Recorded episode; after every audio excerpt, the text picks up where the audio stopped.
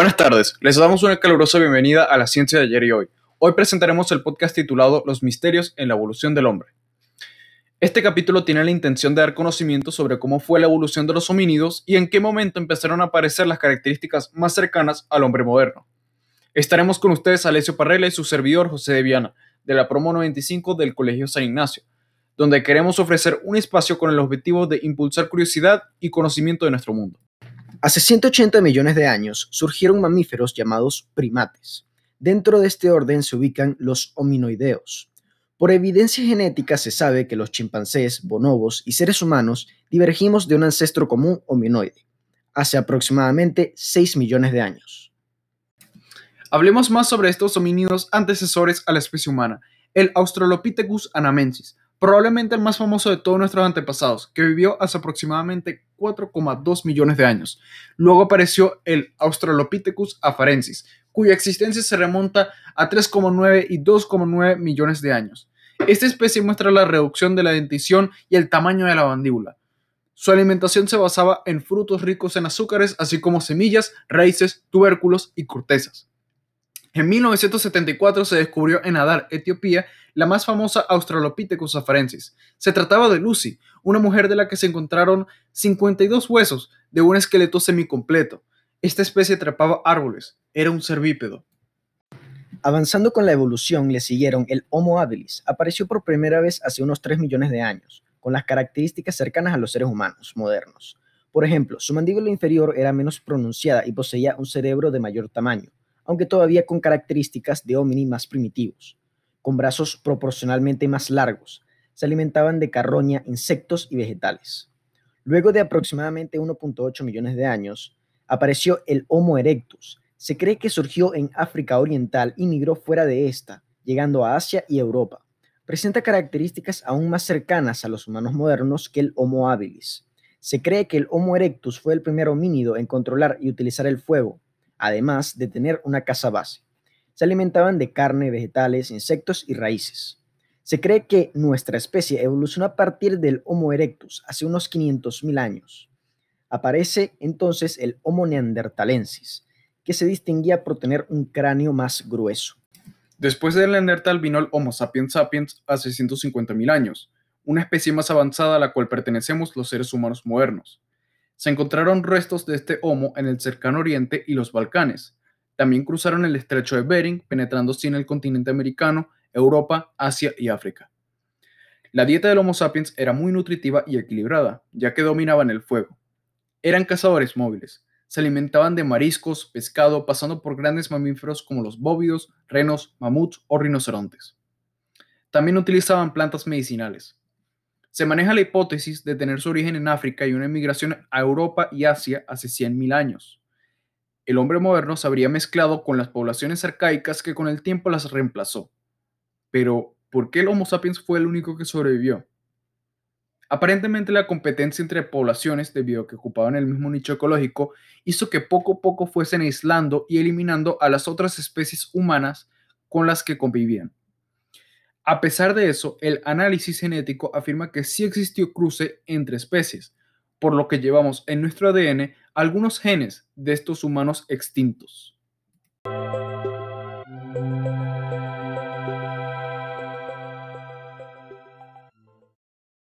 Ahora bien, en cuanto a la evolución del lenguaje, sigue siendo un tema no resuelto, ya que la capacidad lingüística no deja rastros claros en el registro fósil. El punto de partida sería hace unos 2 millones de años, cuando los homínidos reunieron las características biológicas y culturales que le permitieron el salto a un nivel comunicativo cualitativamente superior. En los fósiles de los primeros Homo habilis, los estudios sugieren la presencia de un cerebro de dos áreas, que en el hombre moderno están asociadas a la capacidad lingüística. Estas son la broca y el Wernicke, así como el descenso de la laringe, lo que permite acercarlo a la anatomía propia del Homo sapiens.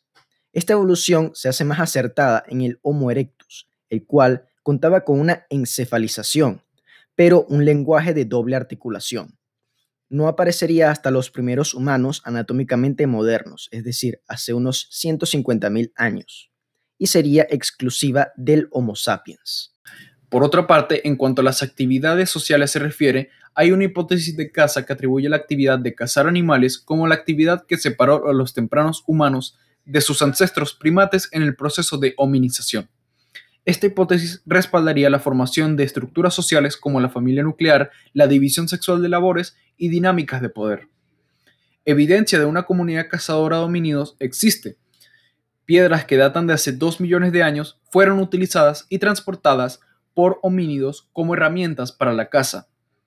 En África se han encontrado grandes rocas que serían los hogares de esta especie, un suceso que implicaría la formación de sociedades organizadas de primates. Sin embargo, uno de los descubrimientos más importantes sobre las sociedades pasadas interactuaban entre sí fue el Homo neanderthalensis, nuestro pariente más cercano en la hominización, un pariente que fue el primero en realizar ceremonias vinculadas con la muerte. En el norte de Irak se ha demostrado que los neandertalensis enterraban a otros con flores, algo que los investigadores han hallado gracias al polen encontrado en la tierra donde los restos de estos Homo yacen. Esto puede indicar el inicio de un pensamiento simbólico y una rica cultura desarrollándose en la primitiva especie, además de una creencia espiritual implícita. Y ahora, agricultura en 30 segundos. En la agricultura podemos decir que la supervivencia del homínido en el Paleolítico dependía de la caza y la recolección. Esto último es el primer indicio de la agricultura, ligado por la recolección de semillas, raíces, frutos y todo tipo de vegetales. La aparición de la agricultura inicia con la presencia del Homo sapiens. Los cambios surgen en el periodo mesolítico, donde los glaciares empezaron a derretirse. Esto dificultó mucho la caza y la recolección. Empezaron a quedarse sin alimentos, lo que les llevó a adaptarse. Dejaron de consumir la planta de forma inmediata para desarrollar técnicas de cultivo y herramientas. Por otra parte, las características sexuales de los homínidos contribuyeron a su paso por la historia, ya que han cambiado drásticamente a lo largo del tiempo, no solo por motivos de adaptación, sino por la teoría de la selección sexual desarrollada por Darwin, la cual postula que la evolución de ciertos rasgos físicos notables en los animales puede otorgar a los poseedores de estos un mayor éxito en la obtención de parejas. En el caso del Australopithecus afarensis, este se caracterizó por tener largos y robustos brazos, caminar erguido y su altura promedio estaba entre el 1,20 y 1,40 metros. Además, se estima que el tamaño de su cerebro correspondía al de un chimpancé. Su boca es muy similar a la del hombre moderno. El Homo habilis tenía una mandíbula inferior menos pronunciada. Poseía un cerebro de mayor tamaño, cráneo más redondeado, los dedos eran curvos, su altura estaba por debajo del metro y medio para el hombre, mientras que mujeres la altura normal era de un metro pesaban en promedio 40 kilogramos y la posición bípeda en las hembras provocaba una reducción de la pelvis que tenía como consecuencia un adelanto de los partos. La fisionomía del Homo erectus fue diseñada para andar de forma bípeda. Su cráneo está entre el de los gorilas y los humanos.